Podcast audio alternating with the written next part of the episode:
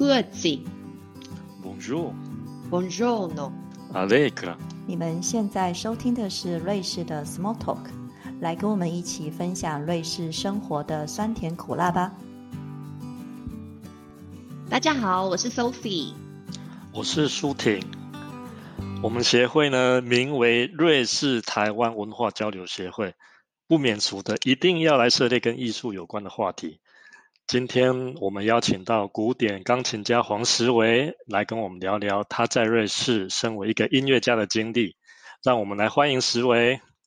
Hello，大家好，推卡听众大家好，今天很高兴呃可以来参加推卡的呃 Podcast，谢谢邀请。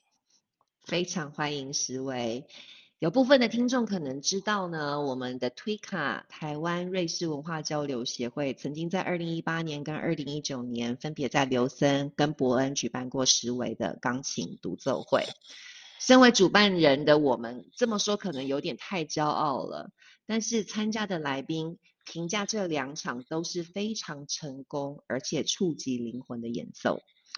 我们现在就非常开心的跟你们分享，在伯恩钢琴独奏会中，我个人最喜欢的一曲。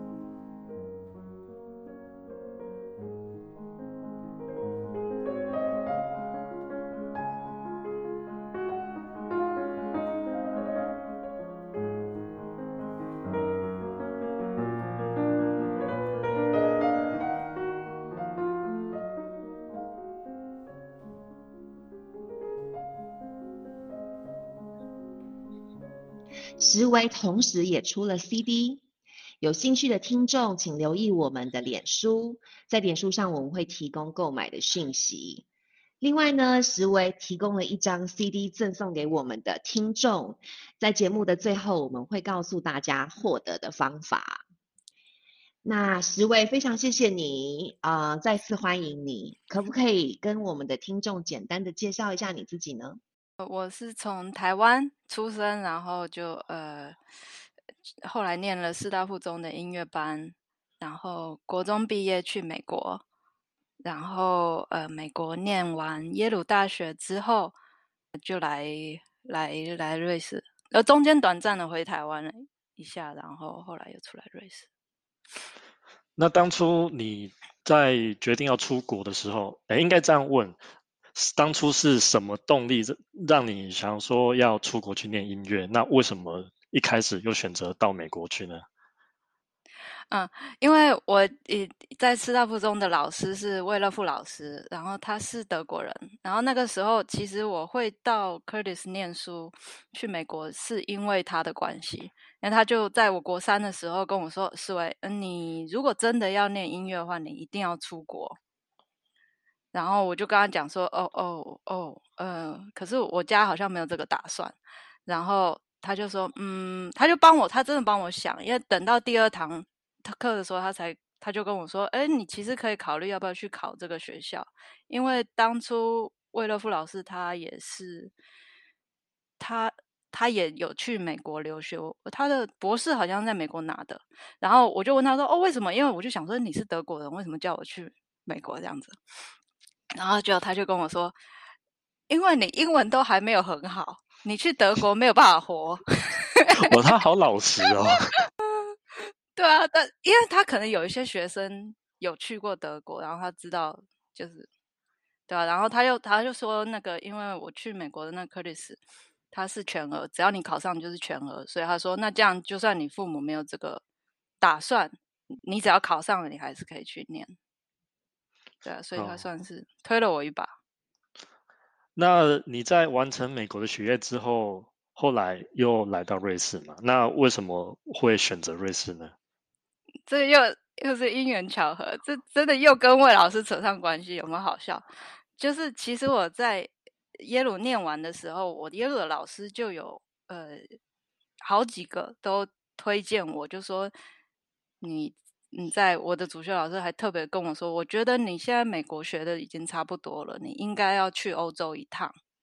然后他们都是德国背景，就是他们都是在德国就是。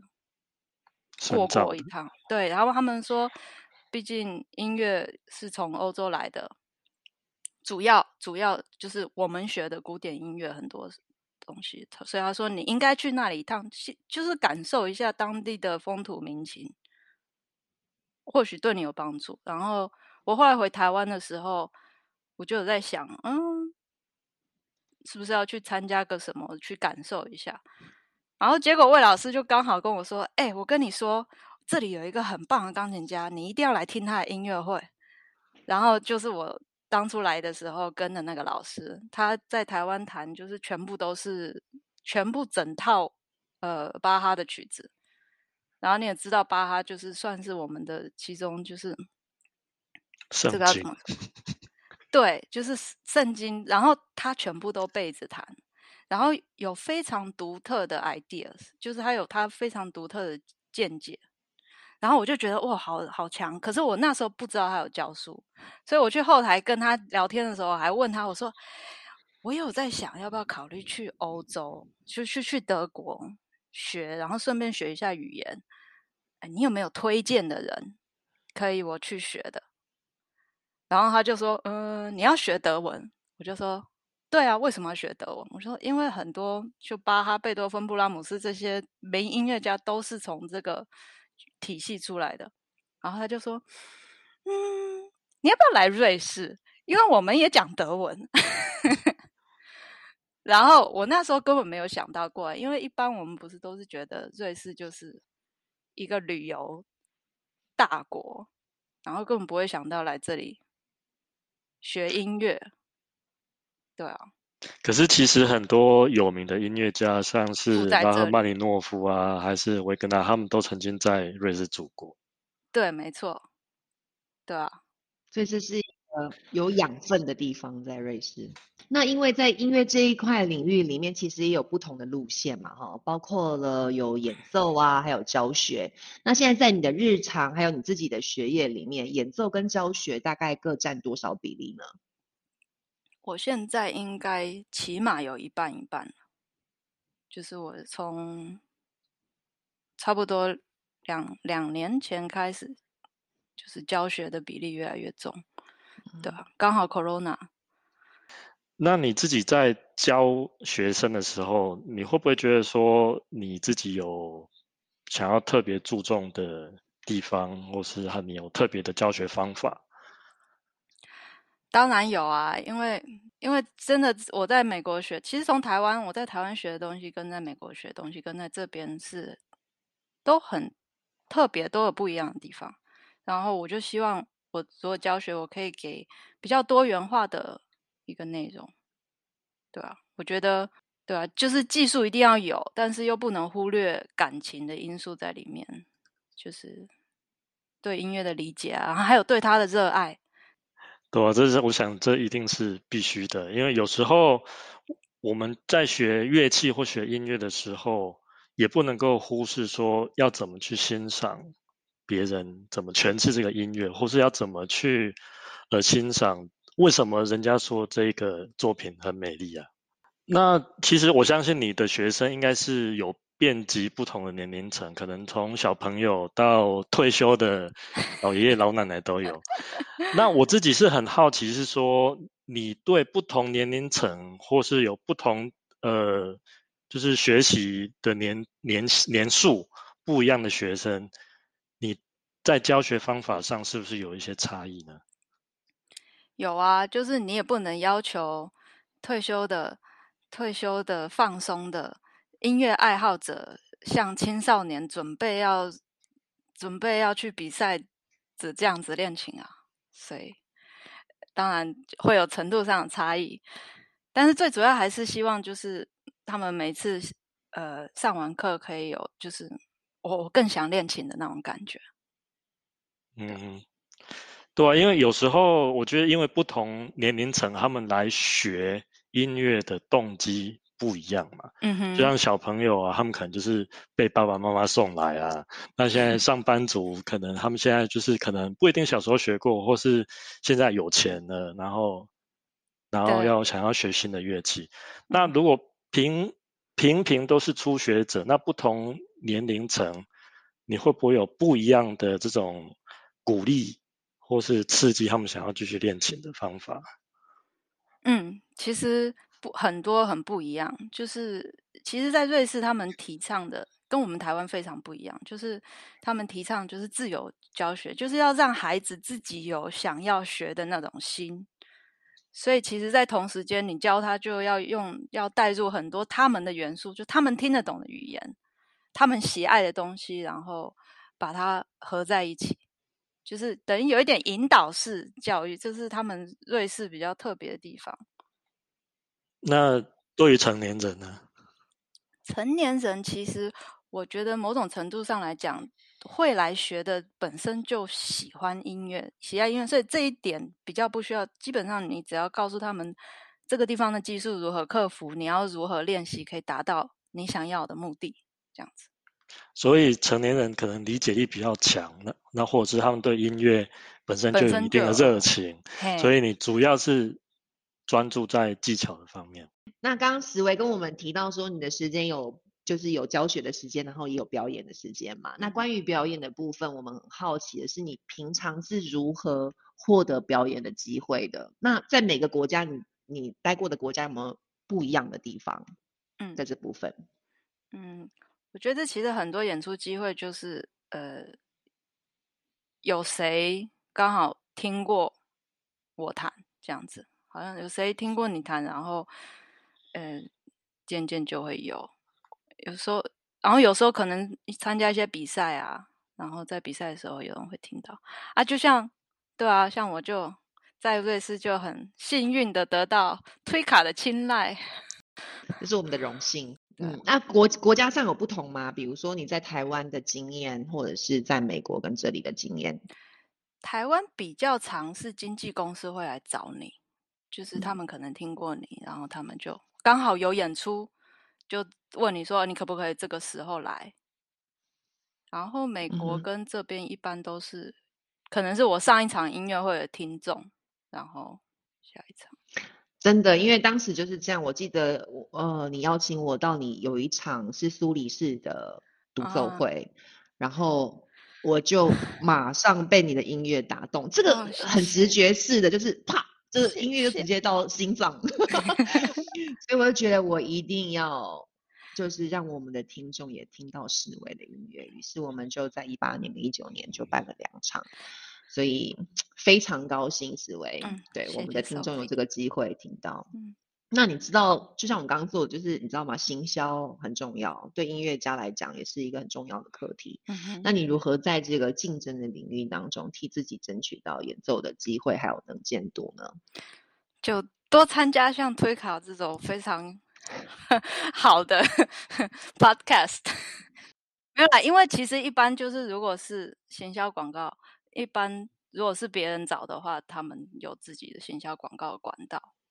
然后我嗯可能就是会真的是要去参加一些访谈啊什么的。对，就是也非常高兴能够顺便广告帮石伟广告一下，他在十月三十一号星期日的时候呢，在 Luzern 的 Bergenstock 有一场合奏。那你知道，就是呃，售票呢，我们会把 link 放在我们脸书的连接上，然后也非常欢迎我们的听众，刚好那一天有机会，呃，也有兴趣来 l u c e n 听这些这场演奏会的话，非常的欢迎。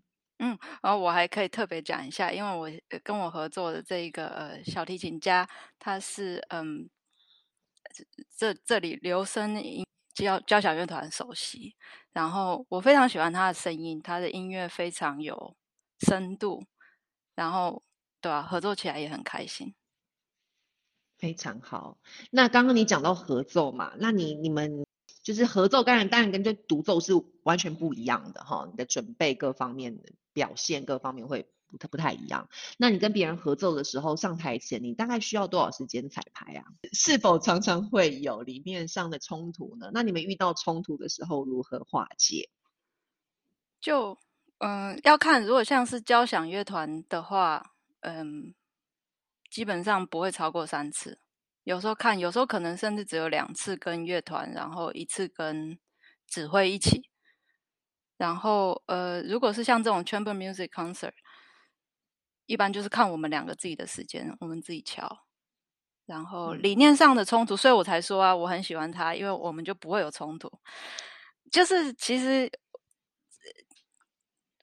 就是可以讨论，然后我们两个可以让对方都更好。就是室内乐的 partner 是自己选的，然后选你要选跟自己意味相投的，这样就是 哎，对对，没错。我觉得这也合理啦，因为你跟自己不相投的话，你们蹦出的火花恐怕也不会漂亮，音嗯乐上也会有影响，对不对？你的经验里面有遇过有理念上冲突的吗？因为我知道你除了这个之外，还有你们有做过那个就三个人的三重奏，嗯，嗯的经验，也不是只有跟他们，其实有跟，其实我嗯，真的有演出的，一般一般，除非是已经签好签了合约，然后没有办法退了，要不然一般呃重奏的话，我们会先互相认识，嗯。但是像这个三重奏，我那时候三重奏，其实也不能这么讲，就是有时候我们理念上的冲突，那就要看谁的理念比较有根基，你知道吗？这个时候，那个以前我们说的就是技术方面的跟音乐上方面的理解就很有用。就是如果你对某一个地方有某一种特别的诠释，你就可嗯以把你的原因讲出来。只要你的原因是合理的，那他们也需要讲他们的原因。所以基本上等到这个都清楚了之后，就其实还好，就是音乐冲突比较少，曾经有过。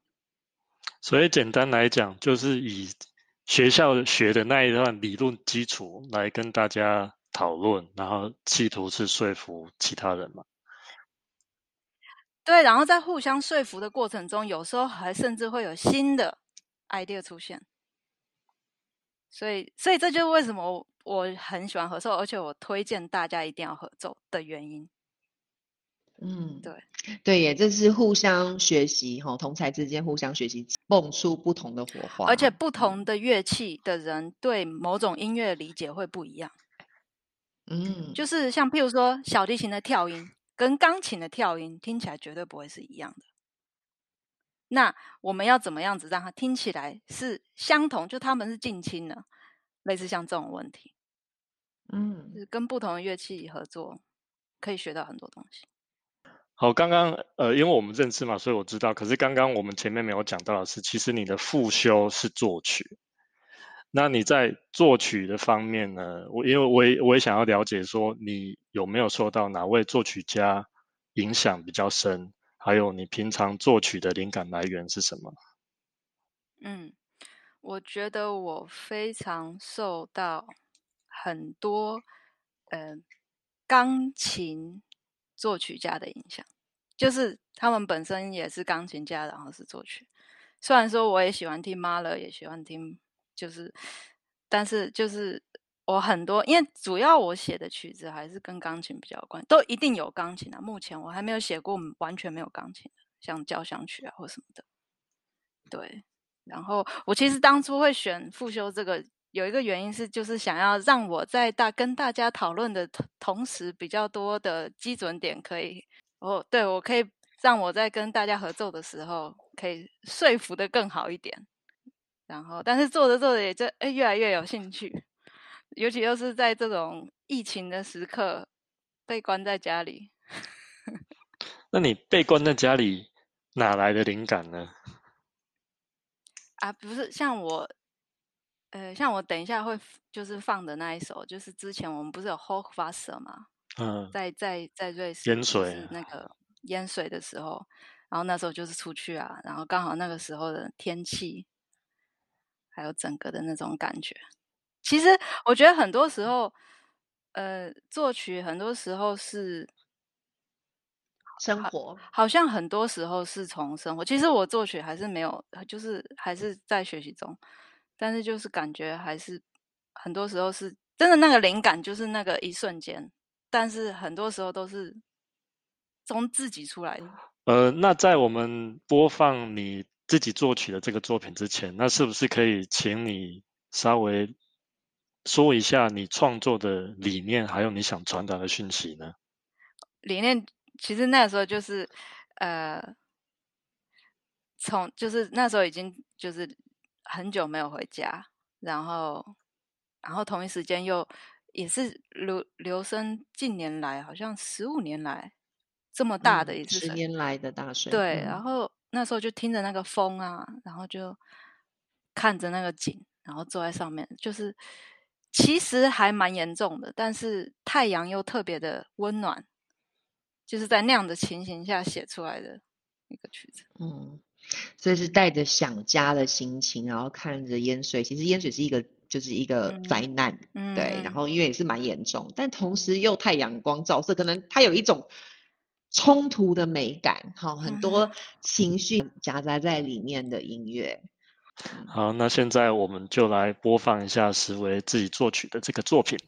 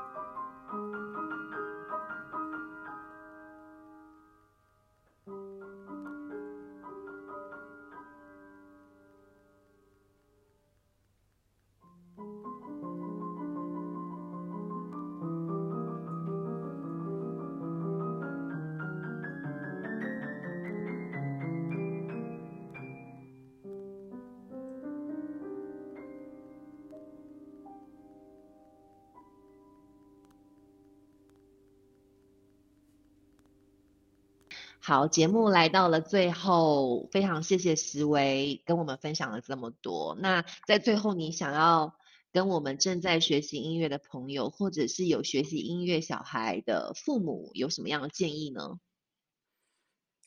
我觉得学习音乐最棒的部分就是对音乐保有热情，然后呃，有空的话多去听音乐会，然后给父母的建议，如果如果家长有时间的话，可以多多去看，哎，哪个老师适合这个小孩？因为我自己就是有碰到真的好几个很很好的老师，我自己很感激的。嗯哼，老师很重要。嗯，然后另外你刚刚也提到你合作的部分，我对有有机会多多跟别人合作。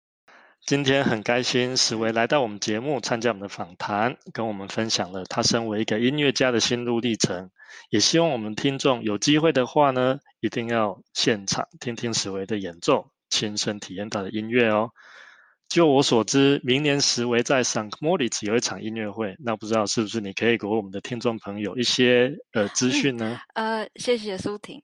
那个这场音乐会是它它有分两天，对啊，第一天是在二月二十六号，呃，晚上六点开始，然后是在 Suvreta House 里面的 F 呃 Salon Festival，哎，然后呃星期天的一大早。也还有一场，然后我会在这个里面弹一些我自己的曲子。